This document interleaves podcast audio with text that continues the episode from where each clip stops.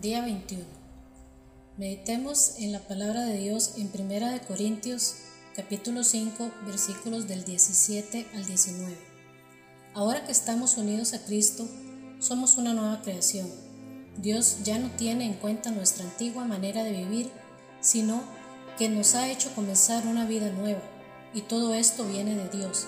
Antes éramos sus enemigos, pero ahora, por medio de Cristo, hemos llegado a ser sus amigos y nos ha encargado que anunciemos a todo el mundo esta buena noticia.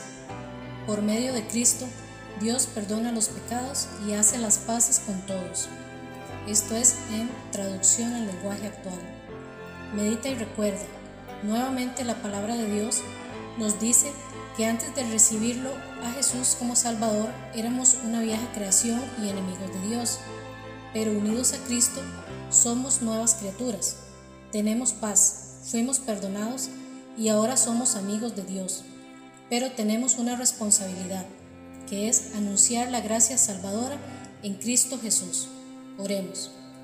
Padre Celestial, hoy finalizamos esta semana del viaje del Sendero de la Gracia y queremos dar gracias por la gracia salvadora que recibimos al aceptar a Jesús como nuestro Señor y Salvador.